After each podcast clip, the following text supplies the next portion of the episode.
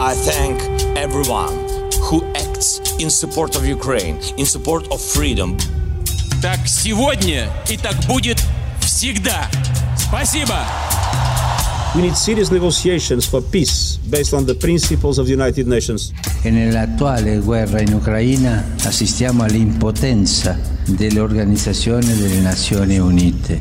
We must commit now to be in this fight for the long haul. We must remain unified today and tomorrow and the day after. Viva!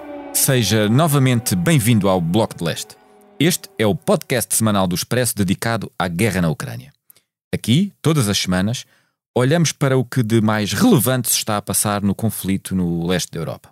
Procuramos ir além da espuma dos dias e ajudar os ouvintes a navegar no nevoeiro da informação que nos chega em permanência à volta da maior guerra na Europa desde a Segunda Guerra Mundial. Nesta nova temporada do Bloco de Leste, eu conto sempre com a ajuda de duas das maiores especialistas neste conflito, que nos habituámos a ler, ver e ouvir ao longo do tempo. Elas são a Lívia Franco e a Sandra Fernandes, ambas investigadoras e professoras universitárias que estarão comigo de forma alternada. Hoje temos a Sandra Fernandes, da Universidade do Minho, e vamos aproveitar este programa para falar do lado de lá. O que é que se passa dentro da Rússia nove meses passados do início do conflito? Понимаем, что ничего не может заменить утраты сына, утраты ребенка, особенно для мамы, которой, которой мы обязаны все появлением на свет, которая вынашивала его, выкармливала. Viva Sandra! Uh, Vladimir Putin, que ouvimos neste uh, som, encontrou-se recentemente com um alegado grupo de mães russas. Têm surgido uh, notícias de protestos relacionados com a mobilização parcial nesta guerra. Será que isto mostra que o regime de Putin está preocupado com a frente política interna também? O que é que nos podes dizer sobre isto? Leia o Expresso em primeira mão, onde quer que esteja. Assine o Expresso Digital e tenha acesso a todos os conteúdos exclusivos e leitura antecipada do semanário às 23 horas de quinta-feira.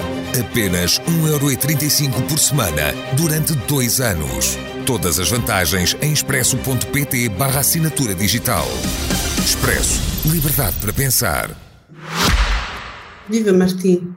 Bem, a primeira coisa que podemos dizer sobre isso é que, de facto, continuamos sempre muito perplexos a tentar perceber o outro lado, como muito bem dizias há pouco. Uhum. E uh, só podemos pensar esta guerra se também nos abrirmos ao outro lado e tentar perceber o que é que se passa. Bom, falar de Putin não é falar da Rússia toda, é falar da liderança. Hum?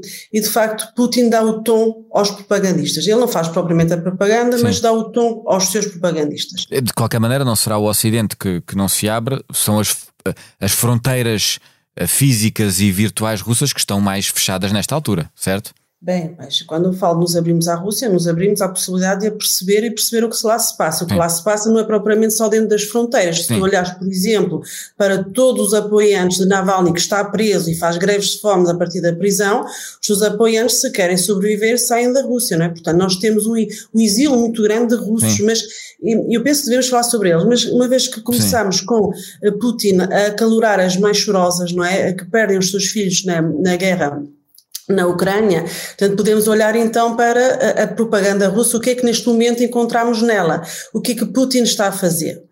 Putin tomou uma opção em setembro que, é, uh, que o levou a ter, ele não assumiu, mas é como se tivesse mentido ao seu povo. Que ele disse ao seu povo que isto não era uma guerra e que eles não iam para, para uma uhum. guerra. Era uma operação especial, aquela ideia quase de guerra limpa, sobre uma alçada patriótica muito grande. E ele de facto quebrou é, essa, essa ideia da guerra limpa. Com a mobilização parcial no fim do verão. Sim, que na verdade é uma mobilização total, porque o decreto presidencial de setembro permite uma mobilização total a partir do seu artigo 7 E então, a partir de então, o que é que Putin tem que fazer? Putin tem que jogar aqui com um movimentos dentro né, do seu secto mais próximo e mais alargado, em que tem que conseguir mobilizar uma população que percebemos que não está assim tão mobilizada quanto isso, Uh, temos de facto uma segunda vaga de imigração provocada precisamente por esse, um, essa mobilização de setembro, não é? Os números não são fiáveis, mas vamos dizer que há alguns entre 350 mil e 7 mil, 700 mil russos um, fugiram. Quando falamos de segunda vaga, é, terá havido uma primeira vaga no início do conflito e outra depois Exato. de setembro, não é? Exatamente, exatamente. E uhum. acho que será importante vermos o que é que, como é que o governo e a propaganda russa reagiu a essas duas vagas, reagiu de forma diferente na sua narrativa. Mas vamos então olhar para o, o, o senhor Putin, para a sua propaganda e o que é que quer dizer eh, ele eh, falar para as mães chorosas, não é? Que perdem os seus filhos eh, nesta, nesta operação especial. Bem, na verdade, uh, Putin está a perder uh, controle sobre a situação no terreno, como nós sabemos, não é? operacionalmente a guerra não está a correr bem, mas ele não redefiniu objetivos, não é? Portanto, o objetivo continua salvar os ucranianos deles próprios e defender a ideia, uma ideia uh, mística, que a nós nos parece louca, não é? De um patriotismo russo um, ameaçado. E, portanto, ele com isso está a tentar continuar a justificar uh, o bom fundamento do sacrifício em nome da mãe pátria. Uhum. No momento em que ele precisa de reforçar as forças, armadas, as forças Armadas regulares e no momento em que ele teve que dar espaço a Forças Armadas não regulares. Não esquecer que no terreno estão uh, grupos uh, específicos, os mais conhecidos são dois, aliás são três. Um é liderado pelo chamado cozinheiro do Kremlin, porque esteve à frente de uma empresa de catering que fornecia uh, a comida, não há refeições ao Kremlin, uhum. que é o chefe do grupo Wagner, o Sr. Prigogine. Outro muito famoso por motivos eh, muito, enfim, negativos, que é o líder da Chechênia, o Sr. Kadyrov, não é? E depois temos os, os, os líderes do, do Donbass, já vem da, da, da guerra desde 2014. E, portanto, esses chefes de guerra são detestados pelas Forças Armadas regulares, mas Putin está-lhes a dar agora um novo espaço. Está-lhes a dar um novo espaço porque, por exemplo, o Sr. Wagner mostrou que como ele próprio diz, é um termo dele, que ele sabe produzir excelência. O que é que significa excelência? Mortos, não é? Onde é que ele mostrou os seus talentos? Em África.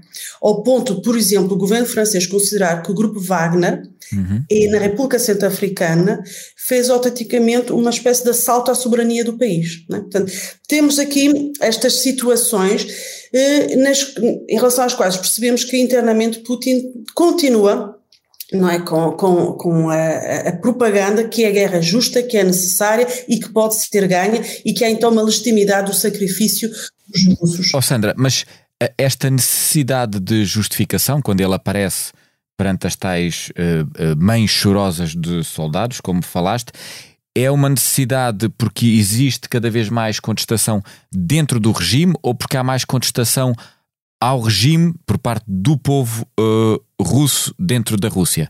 Por parte do povo dentro da Rússia, eu acho que o que ficou muito claro, portanto, o, a Rússia uh, mostrou-nos duas uh, sondagens de opinião, uma no início da guerra e uma alguns em setembro. E estas sondagens, obviamente, não são completamente fiáveis, não é? Mas mostraram-nos duas coisas: que os russos eh, não tinham propriamente uma opinião política muito forte sobre esta guerra. O que os russos tinham era eh, aquela, aquele instinto, digamos assim, que já vem muito da cultura soviética, de ter um líder que lhes garanta a estabilidade e, sobretudo, a, a, a sobrevivência das suas famílias, não é? E, portanto, nós vimos sondagens em que os russos, os mesmos russos, tanto apoiavam a continuação da guerra como as negociações de paz. Né? Portanto, isso mostra claramente não é, que não tinham, não é propriamente uma opinião formada sobre isso. E nós, para percebermos este, este mindset, é, esta forma de pensar do povo na sua generalidade, nós temos que perceber o que Putin tem feito em termos de propaganda. É? interna, uma máquina fortíssima, não é? Uhum. E há uma figura que é pouco falada, mas que é central nisso, que é o Sr. Konstantin Rykov, uhum. que montou verdadeiramente aquilo que se pode chamar, do ponto de vista um, da informação, uma guerra híbrida. Há anos que os russos são levados a ver o sofrimento dos outros como entretenimento. E repare, isto cria uma grande desumanização, ou seja, já não há empatia, não é? Com o povo em sofrimento, sejam eles ucranianos ou outros. Uhum. Portanto, esta, esta, esta falta de empatia, esta desumanização é algo que a máquina de propaganda construiu. E isto foi refinado, e nós vemos isso, além deste mês, no início deste mês, Houve dois momentos na televisão russa que eu acho importante assinalar para percebermos do que é que estamos aqui a falar em termos do, do mindset russo. No início do mês de novembro, um senhor, aliás, com quem eu estive pessoalmente em 2004, nunca mais me esquece, é um pro-Putin, lidera um think tank pro-Putin, é o senhor Nikonov. Um, e o senhor Nikonov apareceu na televisão no início deste mês uh, a dizer que a Rússia nunca foi imperial. O que a Rússia fez foi ajudar os outros povos a nivelarem-se, sacrificando-se ela própria, para ajudar os outros povos a nivelar-se, não é, ao nível de superioridade civilizacional da, da Rússia criticando as potências europeias por terem sido uh, uh, imperialistas. Portanto, isto é o tipo de propaganda que passa na televisão, não é? E este senhor Nikonov, como eu disse, eu estive com ele pessoalmente em 2004 e nunca mais me esquece, uhum. na conversa que eu tive com ele, ele me dizer que a Rússia é muito grande e muito russa. Ele não acabou a frase, mas a frase significava o quê? A Rússia é muito grande e muito russa para ser um país europeu normal. Então já reivindica este excepcionalismo da Rússia é hoje de facto muito trabalhado junto das populações e quando Putin vai acalentar as mães chorosas, ele passa essas ideias que a Rússia não é? Tem uma espécie de missão, não é? Sim. Oh, Sandra, mas no meio dessa uh, terrível uh, e eficaz máquina de propaganda russa, uma máquina, aliás, eh, muito sustentada eh, na própria opressão um, ehm, e no calar das vozes mais incómodas. Tu já hoje nos falaste aqui de Alex uh, Navalny. Eu recordo outros nomes de oposição que ainda estão na Rússia, Vladimir Karamurza e Ilya Yashin, estão todos presos. Portanto, a oposição política interna uh, não existe hoje em dia de contestação ou ao regime ou à guerra que o regime está um, a prosseguir. Certo? Certo, de dentro não, não é? Como, como sabes, os, os mídias independentes, como a televisão Dodge, não é? Por exemplo, estão todos em Riga, não é? Quem alberga neste momento os mídias independentes, essencialmente é a Letónia, não é? Uhum. Foram, acolhidos, foram acolhidos em Riga. Uh, temos, e aliás é uma grande questão... Há, há, representantes de Navalny em Vilnius, salvo erro também, portanto estão no exterior também. também. E não só, e também na, na Estónia, sim. sim. Uh, porque Navalny, o movimento de oposição Navalny é muito sui generis. E eu também tive a oportunidade de os encontrar encontrar em Moscou, quando eles ainda podiam andar por lá, ainda, ainda por exemplo, por altura do Mundial de 2018, eles, ele funcionou sempre em, em rede e, eh, e, e, núcleos separados uns dos outros para precisamente não serem todos apanhados da mesma forma e conseguirem todos trabalhar em frentes eh, eh, diferentes. E mesmo, mesmo assim, este sistema em rede neste momento, é, devido ao, ao, aumento do nível de opressão na Rússia, é, é, é, é, muito difícil, não é? Os, os, quem faz parte da, da rede Navalny, não há, não há ninguém na Rússia neste momento, pelo menos com visibilidade pública, que, que tenha possibilidade de, de estar livre. Só para irmos por partes para os ouvintes nos entenderem, uh, uh, dentro do regime não há grande espaço para oposição, dentro do próprio país gigantesco que é a Rússia também não há grande espaço para oposição, muitos estão presos, como eu dizia há pouco. O que é que representa e o que é que pode fazer esta oposição um, no exterior. Deixa-me acrescentar-te uh, uh, nomes. Nós falámos dos representantes de uh, Navalny, mas há, há, um movimento liderado por uma senhora Burakova que está na Geórgia, por exemplo, de ajuda até às pessoas que fogem da Rússia. Khodorkovsky, que é o primeiro grande oligarca que Putin persegue quando chega ao poder, tem um movimento de contestação a Putin a partir de Londres. o que é que vale esta oposição eh, no exterior, já que no interior, pelos vistos, é muito difícil fazer o que quer que seja? É, é uma questão muito importante, eh, Martim. Eu quase que te devolvo para a tua área de profissional. Não, não, assim, mas quase eu faço perguntas, devolvo, não respondo. Quase, sim. quase que te devolvo, porque repara, para mim a grande questão também, e eu vou já eu vou responder à tua sim, questão, sim. obviamente, mas, mas a grande questão é o que é que os jornalistas podem fazer, não é, fora da Rússia, para uh, uh, influenciar os russos, não é? Neste momento é a grande questão, ou seja, como é que nós chegamos aos russos se eles estão tão fechados, não é? No, no, por um regime que de facto controla a palavra pública e consegue fazer manipulação da opinião claramente, não é? Nós estamos aqui num nível muito sofisticado, não é? De criação de dúvida razoável, de desinformação, de manipulação dos factos e, como eu dizia, da construção de uma narrativa patriótica um, que atinge níveis uh, surreais, não é? Verdadeiramente. Um, Portanto, eu acho que a nossa relação com a sociedade civil, nossa, estou a falar nós, hum, europeus e, eh, e ocidentais de modo geral, falhou já há muito tempo, não é? A, a ideia que temos que uh, ter relação com a sociedade civil russa, haver contactos não é, entre sociedades, para, que é a única forma a médio e longo prazo de promovermos uma cultura do diálogo, não é? Em substituição de uma cultura da violência, nós perdemos esse comboio já há bastante tempo. Portanto, o que faremos agora, penso eu, só poderá colher frutos numa perspectiva longa, porque eh, Putin e a construção do seu poder, mesmo que ele saia agora, nós já temos nomes para ocupar o lugar dele. Olha, porque não Patrushev, porque não Medvedev, porque não Kirienko, não é? Uh, só, só uma coisa, só para, só para ajudar a, a mim, em primeiro lugar, e depois aos nossos ouvintes. Esses nomes são nomes, eh, se eu não estou aqui. Uh, eu vou dizer quem são. Eles são nomes que é. fazem parte da clique de Putin hoje em dia, não são sim, nomes. Sim, exatamente. Sim, sim, sim, que fazem parte Medvedev já foi, já foi uh, presidente, Patrushev, salvo está desde o início uh, com Putin e, portanto, são nomes próximos do regime. foi quando Putin foi nomeado para ser presidente interino no verão de 99, foi substituir o presidente Putin uh, no Conselho de Segurança da Rússia, não é? Por exemplo. E, uh, e, uh, e, neste momento há nomes que são muito úteis, não é? Eu estava a falar de Prigogina há pouco tempo. Portanto, nós, olhando para o topo da pirâmide não é, do poder estatal, não há aqui grandes esperanças, porque mesmo havendo um golpe de Estado interno, não é, as substituições não serão por pessoas Repara, se quer dizer isso de outra forma, para ser mais claro, a transformação da Rússia de dentro, não é? no sentido liberal, falhou. Não foi possível uma transformação interna vinda de dentro da Rússia. E, portanto, estes nomes que tu me das que estão cá fora, Sim. não é? Um, por exemplo, Rodorkovsky, ele teve uma graça, ele estava preso na Sibéria, a morrer, magríssimo, Sim. ele teve uma graça presidencial a troco de nunca, nunca perseguir o regime de Putin e Putin, não é? Portanto, a sua cabeça deve estar novamente a, a não é? A, a prémio, novamente sim. a prémio, exatamente, obrigada. Portanto, um, essas pessoas, com certeza, enfim, de fora, um, nós, enfim, penso que é útil, obviamente, não é? Porque se pensarmos nos russos como um povo, mas nós, de facto, são anos em que eh, essa, essa interligação não foi bem sucedida. E aliás, logo em 2014, quando falha, um, portanto, logo em 2014, quando a Rússia anexa a Ucrânia, não é? Uhum. E a União Europeia a seguir adota uma nova postura face à Rússia, etc., uhum. uma das alinhas são seis princípios. E o sexto princípio é people to people contact, ou seja, favorecer o contacto entre os povos, entre as pessoas.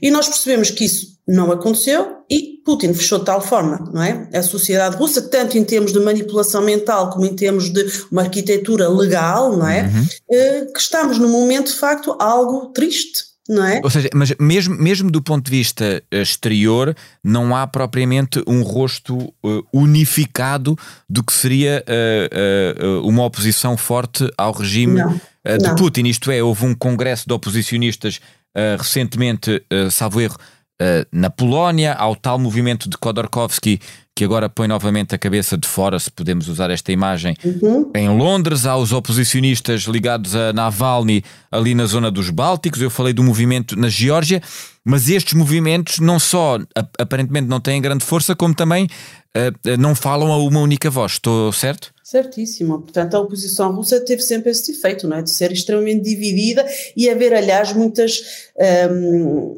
muitas disputas também entre eles, não é? Portanto, e continuamos. Nós é que gostamos de chamar oposição, porque Sim. formalmente não, não, acho que não seja provavelmente uma, uma, uma oposição.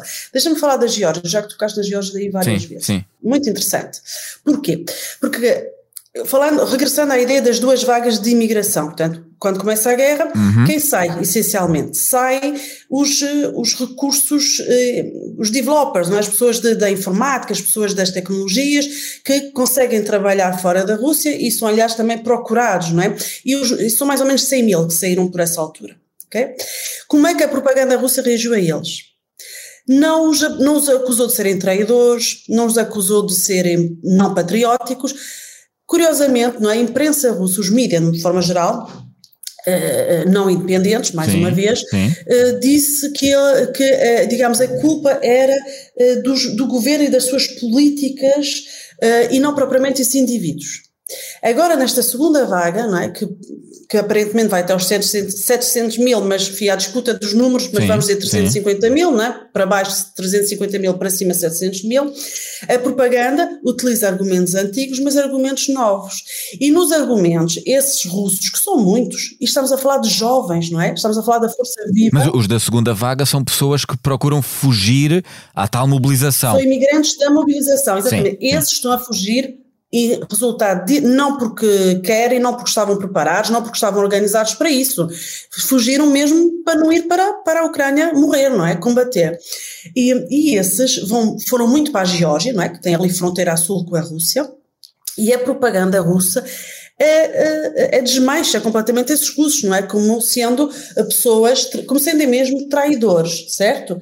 E reparem, qual é o sinal que isto nos dá da forma como o regime encara as suas forças vivas? Se aquela primeira vaga, eles não eram atacados individualmente, não é? era a culpa das políticas públicas, etc. Desta vez, repara, nós temos o porta-voz da Duma que vem dizer a público. Do Parlamento Russo, sim. Sim, do Parlamento Russo, que vem dizer a público que, uh, que não se percebe porque é que eles fugiram, porque as condições de vida na Rússia até melhoraram e que até em breve vamos ver uma fila ao contrário para eles quererem entrar. É? Só que o problema é que com este discurso propagandista, estes jovens não vão querer voltar à Rússia tão cedo, nem vão ter condições de voltar à Rússia tão cedo. E portanto, que Rússia é que isso constrói? É, é? deixa-me só acrescentar, eu ainda há pouco, nas leituras para este programa, estava a ler um artigo muito interessante do Financial Times, feito com base em entrevistas uh, e contactos com empresas russas dentro da Rússia que manifestam um, uma dificuldade crescente em produzir, isto é, porque os chamados cérebros uh, e a força ativa que abandona o país um, ehm, não só uh, uh, a curto prazo de facto não vai engrossar as fileiras militares, mas se quisermos, num prazo mais longo, do ponto de vista económico, enfraquece a estrutura económica da Rússia e o seu potencial de recuperação ou de crescimento. É isso que estás a dizer, certo? É isso que eu estou a dizer, e esta conversa levaria-nos, por exemplo, não vai ser o, o caso hoje, mas levaria-nos, por exemplo, a falar dos efeitos das sanções que de facto eh, prejudicam a economia russa e este, este brain drain, não é? esta fuga de cérebros, e não só de cérebros, não é? porque na segunda vaga não é? são jovens, independentemente, enfim, de, do seu nível de formação, que saíram do país. Mas, paradoxalmente, isto uh, é potencialmente uma, uma vantagem para Putin porque deixa de ter opositores internos, ou seja, ainda facilita mais não é, a vida do regime em manter a população sob, eh, enfim, uma alçada que permite continuar o quê? Como permite continuar a opção bélica de Putin, e mas a custo da agravação das condições socioeconómicas da Rússia, sem qualquer dúvida, não é? Portanto, isto não, não, não é um sinal de, de fim positivo para um fim da guerra, digamos assim. Eu noto a tua sugestão para um futuro programa, olharmos para o efeito das sanções. Eh, no de hoje tentámos olhar um pouco uh, com mais profundidade para o que se passa uh, do lado de lá do muro. Muito obrigado, Sandra. Ficamos por aqui com mais este episódio do Bloco de Leste. Voltamos para a semana.